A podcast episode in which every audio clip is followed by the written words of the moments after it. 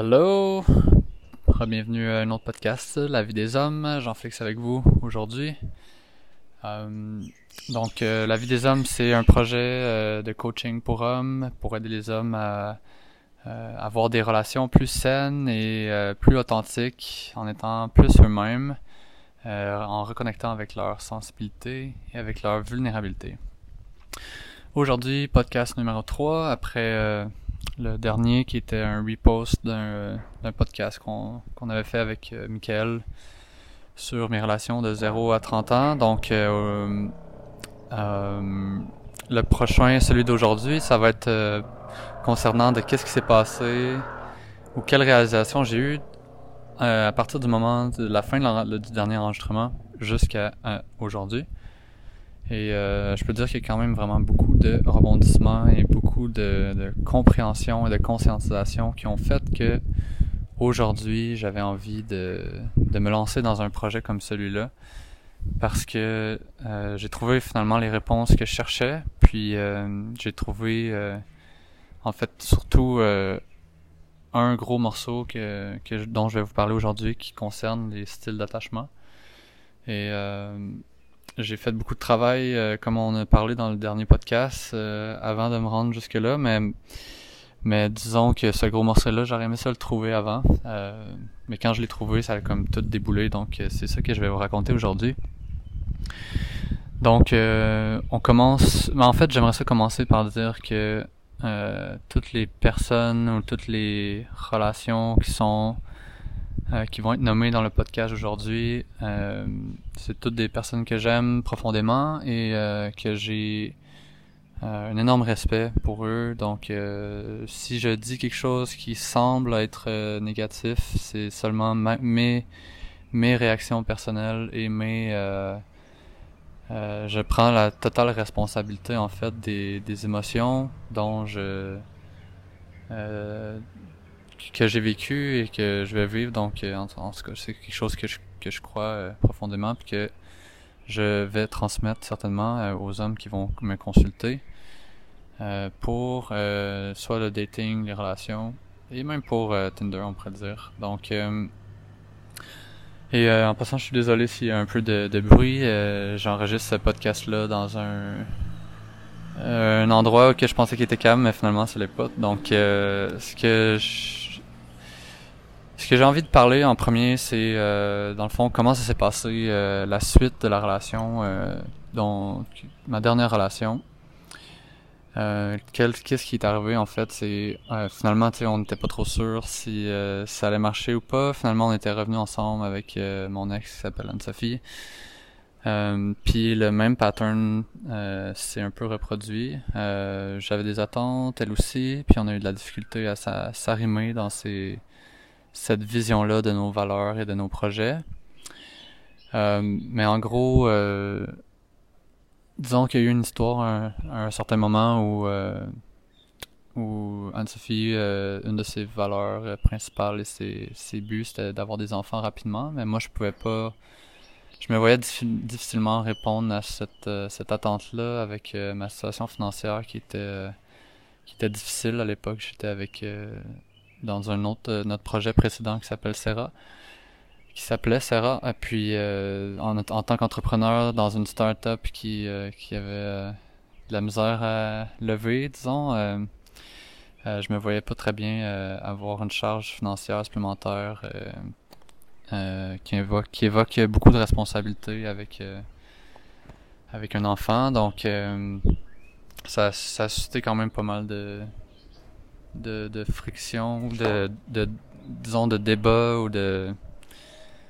Même, même je des peurs, tu sais, de, de, de, des peurs de pas être la bonne personne pour l'autre, de pas être sur le bon chemin, puis euh, jusqu'à un certain point où on a eu, euh, on avait eu comme une discussion euh, plus profonde sur le sujet, puis plus, plus animée, puis ça l'avait vraiment comme explosé à ce moment-là.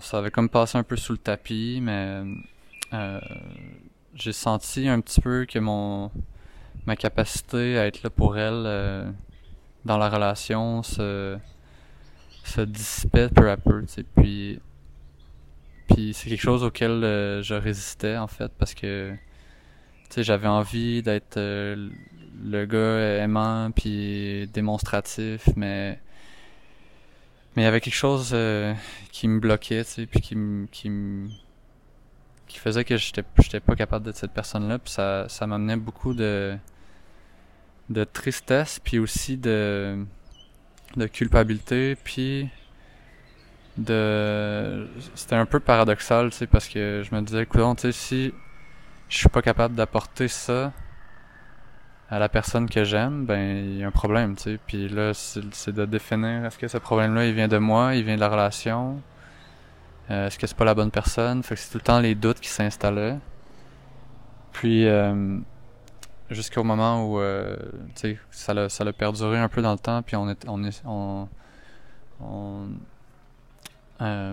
on a étiré la sauce quand même longtemps. Puis là, c'était la deuxième fois qu'on vivait ça parce que la première fois, je m'étais un peu retiré, puis j'étais un peu comme en, retrait. Puis euh, c'est ça qui avait terminé la première relation. Puis dans la deuxième, ben là, il arrivait un peu la même chose, même si, tu sais, moi j'avais un peu établi les... Euh, en revenant un peu les... Le contexte qui allait faire que j'allais rester, puis j'allais pouvoir voir... Euh, à long terme. En fait, c'était ça mon, mon but, c'était de voir euh, de voir un engagement que effectivement, même si on a un chemin qui est, qui est séparé, ben on est capable de voir à plus long terme, puis de puis que je me sente plus qu'à chaque fois qu'on a une, une problématique euh, qui est soulevée, puis qu'on a une discussion plus émotionnelle, que ça ça mène vers ah, tu sais, on on veut trop des choses différentes, on n'est pas à la même place, on est différent, fait que puis quand je, quand je sentais ça, ben ça, ça, je me sentais vraiment comme ah, un peu blessé, un peu.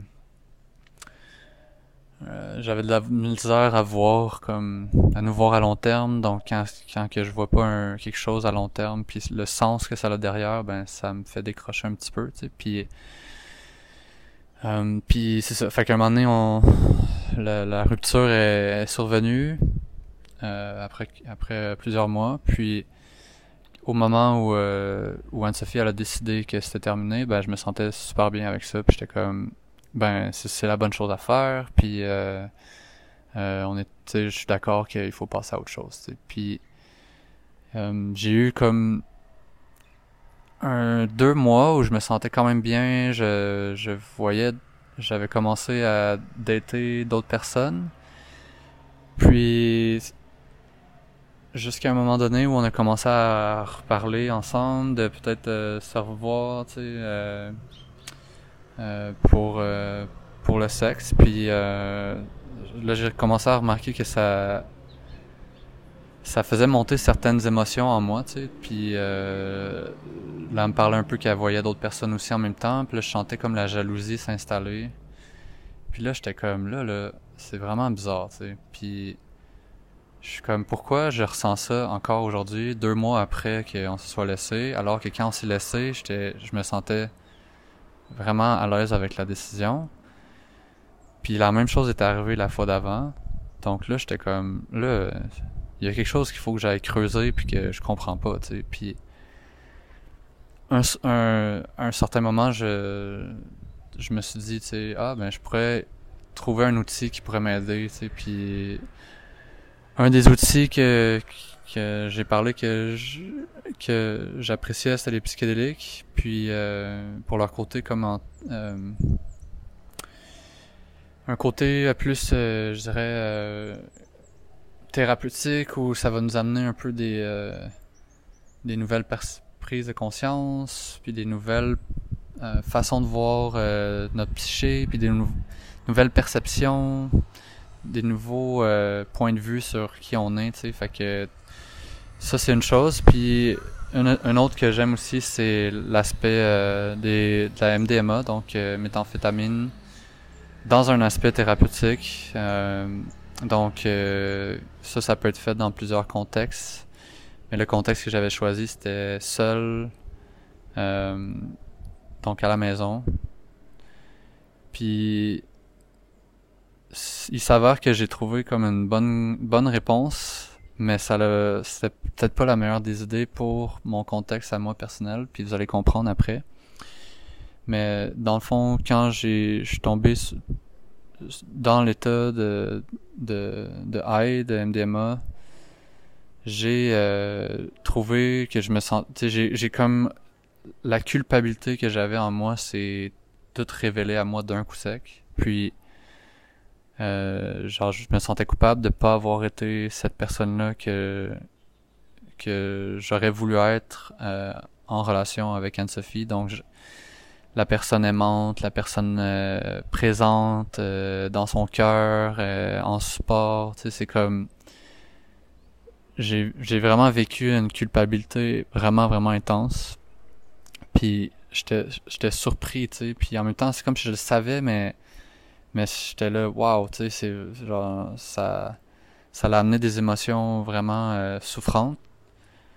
Puis euh, à ce moment-là, ben là, j'étais comme, ok, ben, tu sais, je vais commencer par m'excuser, tu sais, puis à prendre le blâme de tout ça, puis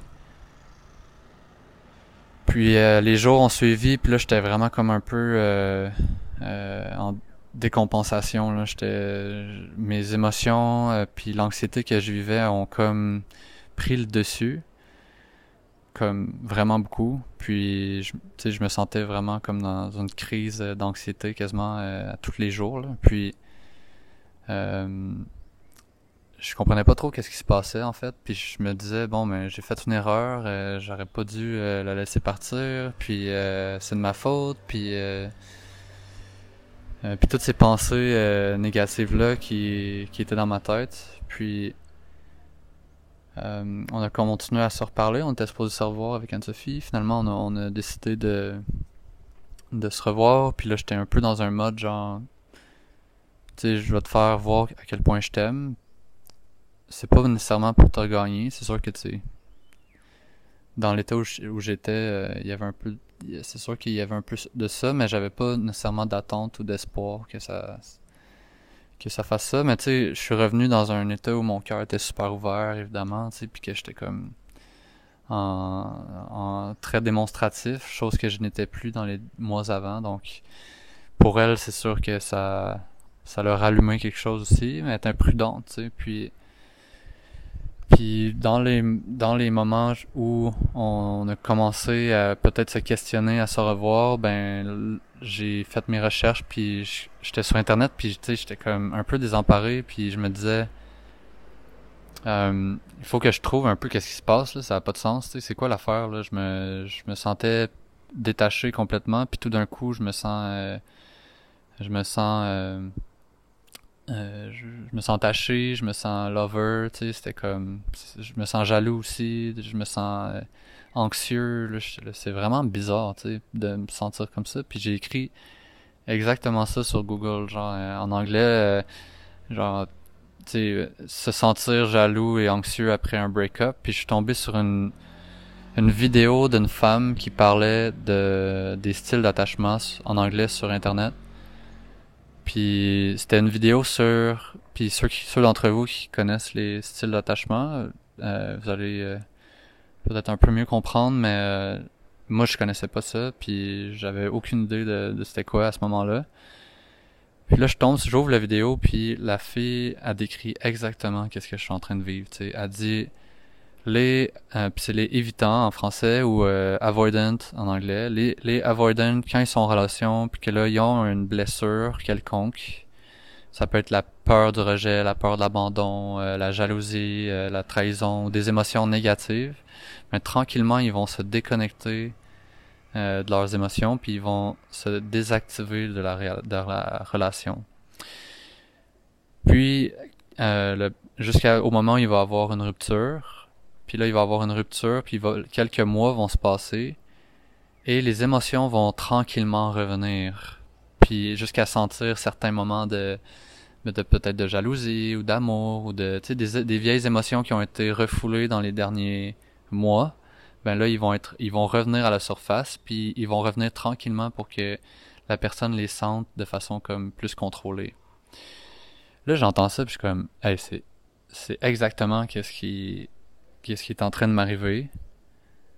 C'est juste que là, dans le fond, la, la NDMA que j'ai faite, au lieu de, euh, au lieu que mes émotions reviennent tranquillement, ben là, sont revenues d'un coup, tu sais, parce que c'est un peu ça que ça fait, là. C'est comme ton cœur, il s'ouvre. Mais là, j'avais tellement de trucs souffrants à l'intérieur que genre ça l'a tout ouvert, puis puis euh, ça l'a tout remonté à la surface, puis c'était vraiment souffrant.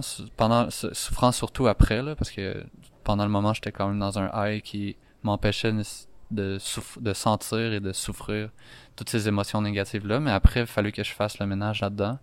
Puis ça a pris ça a pris au moins un, mois où j'ai pas pu travailler. J'étais vraiment en crise. Euh, euh, j'étais complètement à terre. Puis j'allais marcher dans le bois. Puis je pleurais à tous les jours. Puis euh, c'était comme pleurer comme j'ai jamais pleuré. Je me sentais comme comme si euh, le, monde s'écroulait sur moi. Puis c'est sûr qu'il y avait d'autres facteurs aussi, mais c'était vraiment ultra intense. Puis ultra souffrant. Puis mais quand je suis tombé sur cette vidéo-là, puis après ça, je tombe sur la vidéo, là je comprends tout ça, puis là elle dit ah tu sais les avoidant, c'est le le gros sentiment qui est derrière ça, c'est la culpabilité. Puis là j'étais comme aïe aïe c'est fou là pareil parce que la culpabilité c'est ça c'est ça que j'ai comme ressenti le plus tu sais dans les tu sais je me sentais coupable de pas l'avoir aimé assez mais ce que j'ai compris après, c'est que cette culpabilité-là, de pas être assez, tu sais, puis de pas être euh, la perfection de qu'est-ce que je, qu'est-ce que je me mettais comme attente, ben dans le fond c'était comme un euh, quelque chose qui m'empêchait d'être qu'est-ce que j'avais envie d'être parce que je me mettais la pression d'être cette chose-là. C'est un petit peu complexe là, mais je voulais être aimant, mais plus vu que je me mettais cette pression-là d'être aimant, puis quand je réalisais que je l'étais pas, mais ça me mettait une pression, puis je rentrais dans ma tête, puis dans mes dans mes émotions, puis là, je me sentais de plus en plus distant. Ça c'est une des une des un des impacts que la culpabilité peut avoir sur euh, sur nous, puis on en reparlera un peu plus tard de ce sentiment-là, de où ça vient. Et euh, donc là, je, je, je, je suis tombé là-dessus et puis j'ai comme décidé que je j'allais un peu travailler là-dessus. Puis finalement, ben la relation est comme revenue tranquillement avec euh, Anne-Sophie. Puis là, j'étais vraiment comme lover, intense. Euh, j'ai j'ai fait des gros moves, puis j'ai comme réalisé, puis que comment j'avais pas été là pour elle. Puis puis ce que je me disais, c'est si mon cœur est ouvert à 100%, euh, dans le fond, elle, va pas partir parce que c'est juste ça qu'elle demande, tu sais. Puis, puis après, j'ai réalisé que c'était peut-être pas aussi vrai que je pensais, tu sais. Mais tu sais, comme des fois, comme on dit, l'amour est pas suffisant, c'est que ça reste qu'on a des objectifs qui étaient séparés, qui étaient différents, pareil. Puis les choses qui ont fait que je me sentais que j'avais peur de me faire rejeter aussi. Tu sais, c'est un peu ça les, les éléments déclencheurs qui ont comme commencé à me à me rentrer dans un un univers de déconnexion, on va dire là, tu sais, comme à me déconnecter progressivement. Ben, euh, une des choses qui faisait partie de ça, c'est la peur du rejet, la peur de l'abandon. Donc, j'avais peur que vu que j'étais pas la personne pour elle euh, pour lui apporter rapidement ou euh, ses objectifs de famille puis tout ça, ben je me disais ça marchera pas, euh, on va pas être en, ça marche, on pourra pas être ensemble à long terme.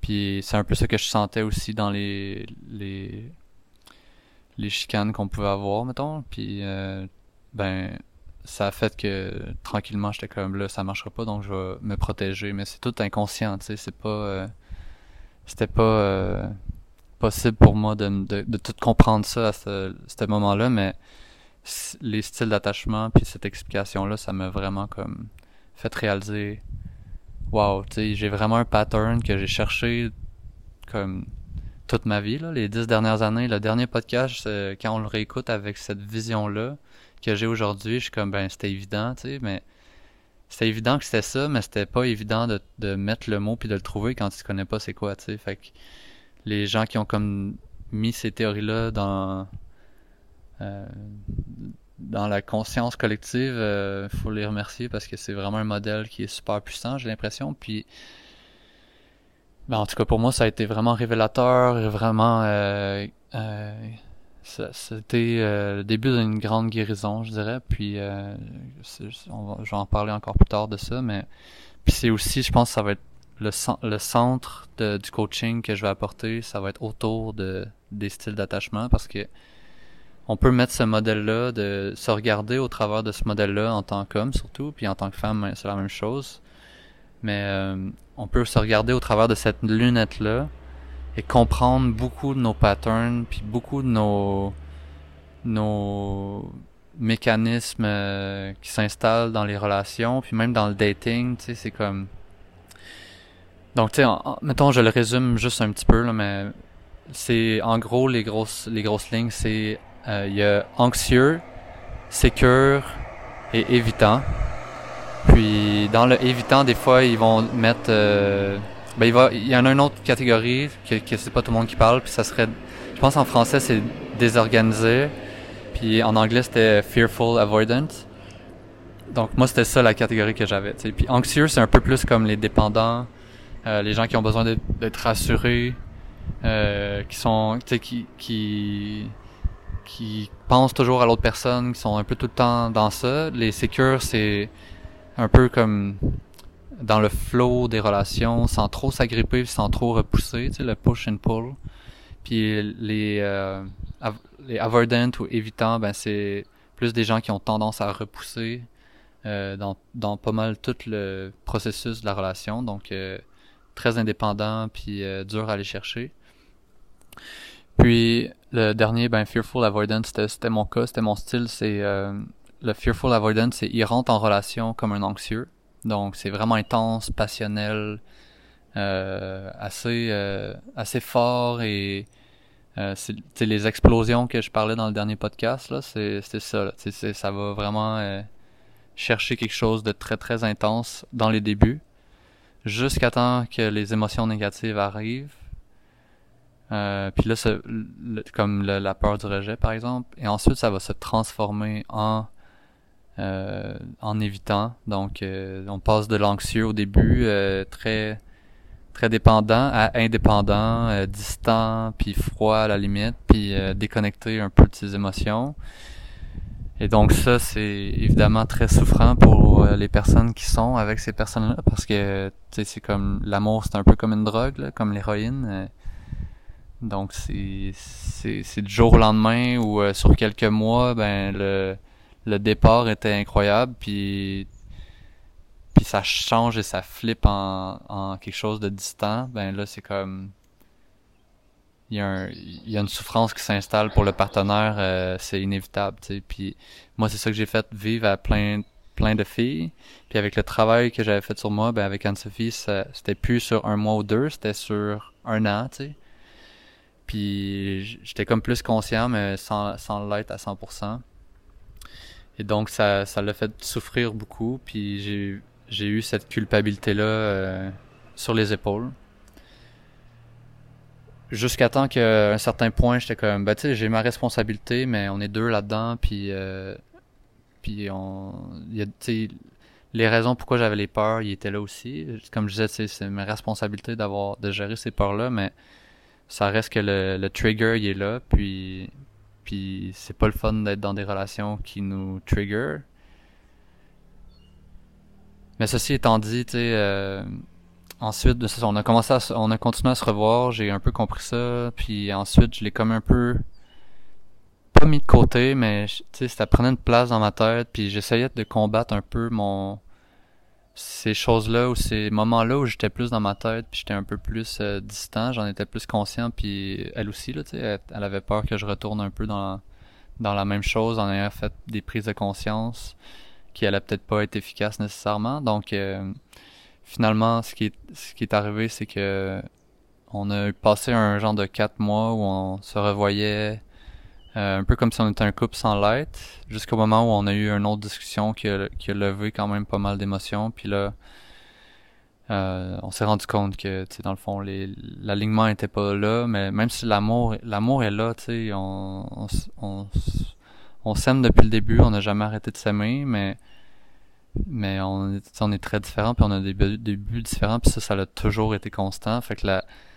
ça a été très dur de se séparer parce que la chimie sexuelle Et entre autres, nous, puis l'attirance physique était toujours vraiment très intense.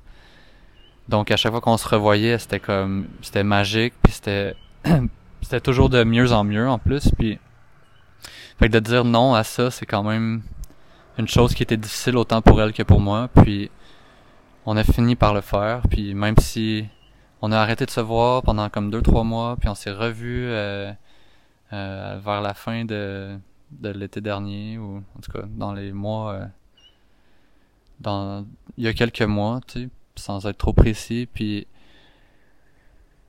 puis là encore les feux d'artifice physiques du début, puis on s'ennuie, puis puis c'est ça. Donc, euh, mais là, j'avais pris la décision de partir en voyage en Thaïlande pour une durée euh, indéterminée.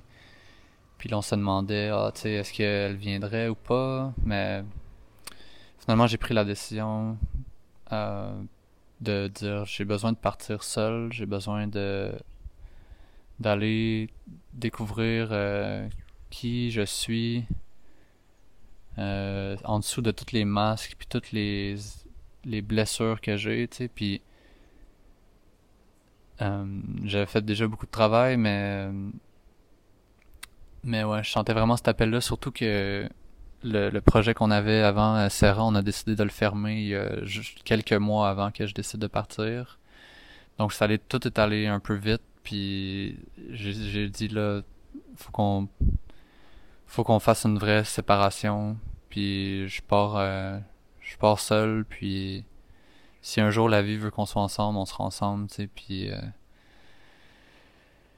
euh, puis c'est, je pense que c'est un peu la bonne chose à faire, tu sais, puis je le crois encore aujourd'hui, là, que c'est mieux pour elle, c'est mieux pour moi, puis même si euh, mon chemin est pas nécessairement toujours facile, mais mais j'étais beaucoup dans cette, c'est comme si notre retour ensemble m'a fait, ah, tu sais, ça l'a calmé quelque chose en dedans de moi qui m'a, qui m'a un peu limité.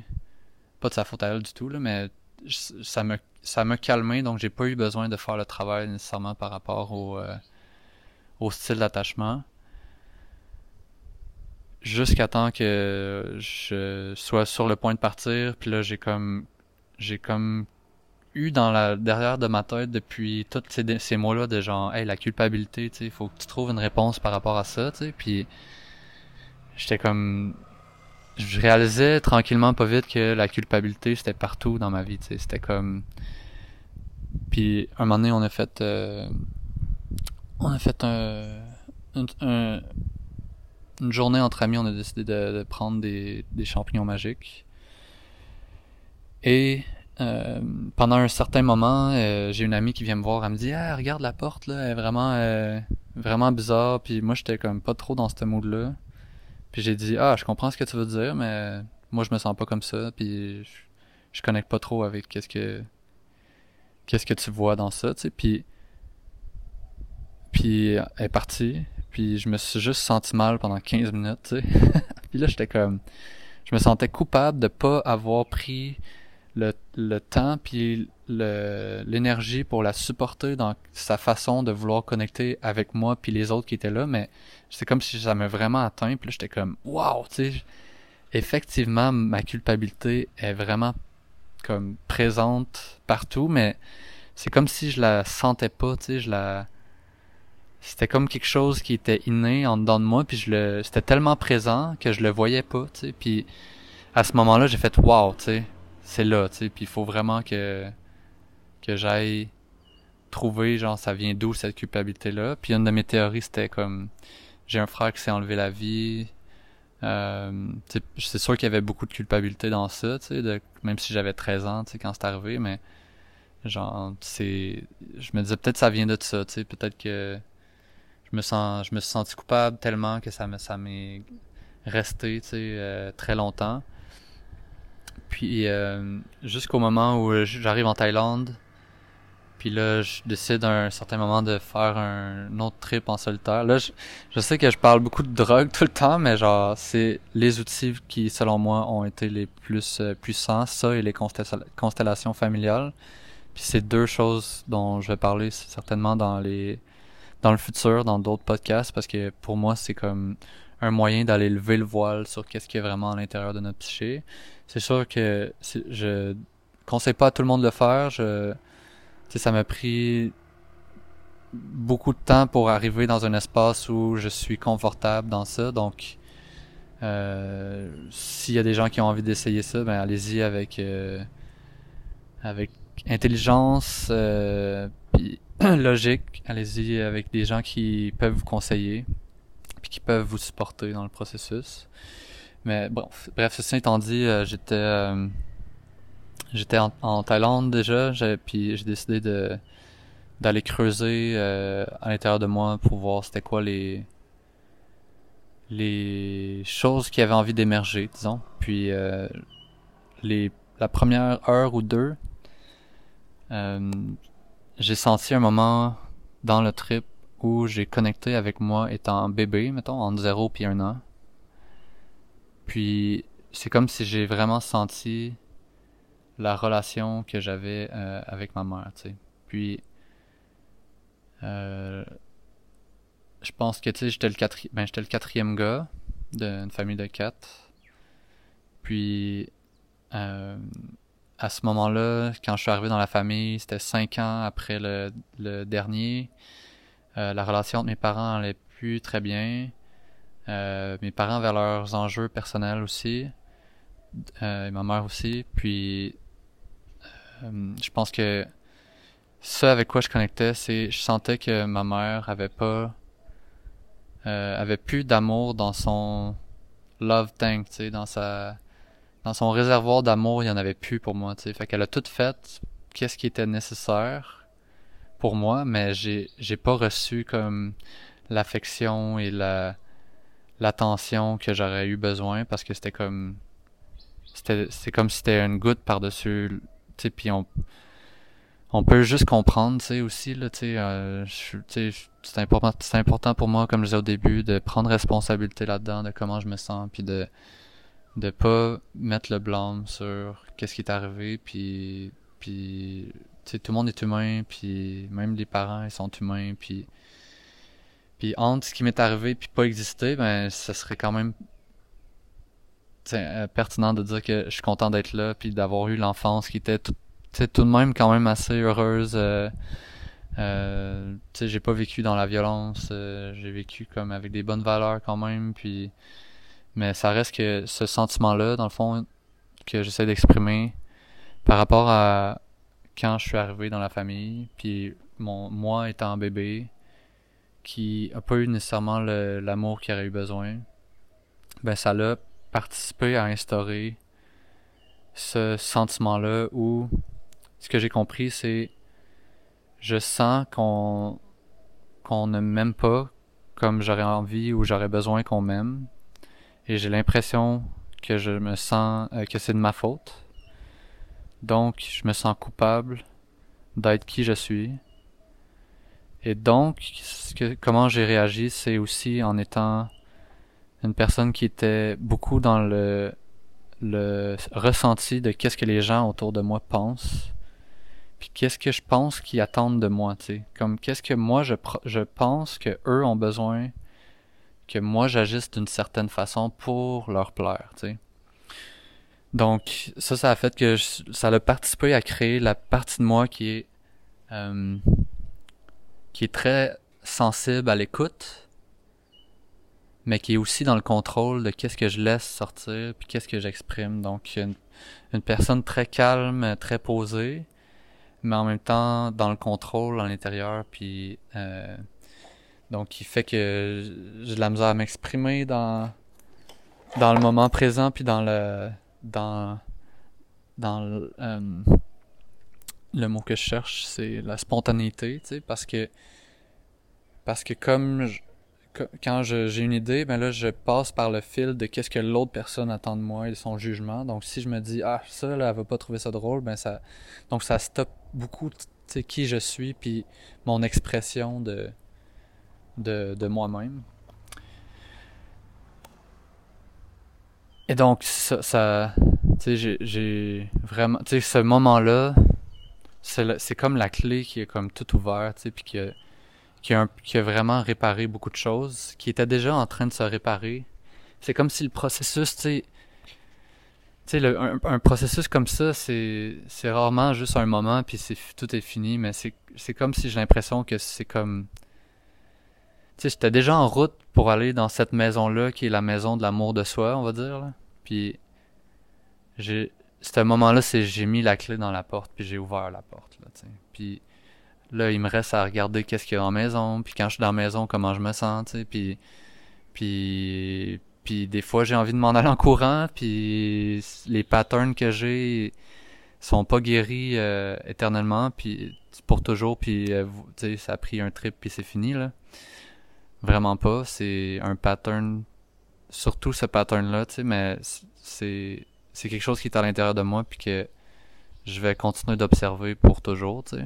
Même si ayant compris tout ça, puis là maintenant en m'observant au travers de de les relations puis les les expériences que, que j'ai ici en Thaïlande puis ceux que j'avais un peu avant de partir aussi ben je vois là tu sais que je, suis vers le chemin de la guérison tu sais puis je le sens tu sais mais c'est sûr que la prochaine relation que je vais avoir il va falloir que je que je m'observe euh, au travers de ça puis que je, je prenne les outils pour ne pas me laisser aller dans ces, cette déconnexion là de moi tu sais. Puis c'est sûr que ça sera jamais guéri, mais en même temps, juste de, de, conscientiser ce, ce modèle-là, puis de m'observer au travers de cette part de lunettes-là, ben ça m'aide énormément à observer mes patterns, puis à les à pas les laisser prendre le dessus, tu sais. Puis ce qui est intéressant dans mon chemin, c'est vu que mon style c'est fearful avoidant, ou euh, désorganisé, je pense en français.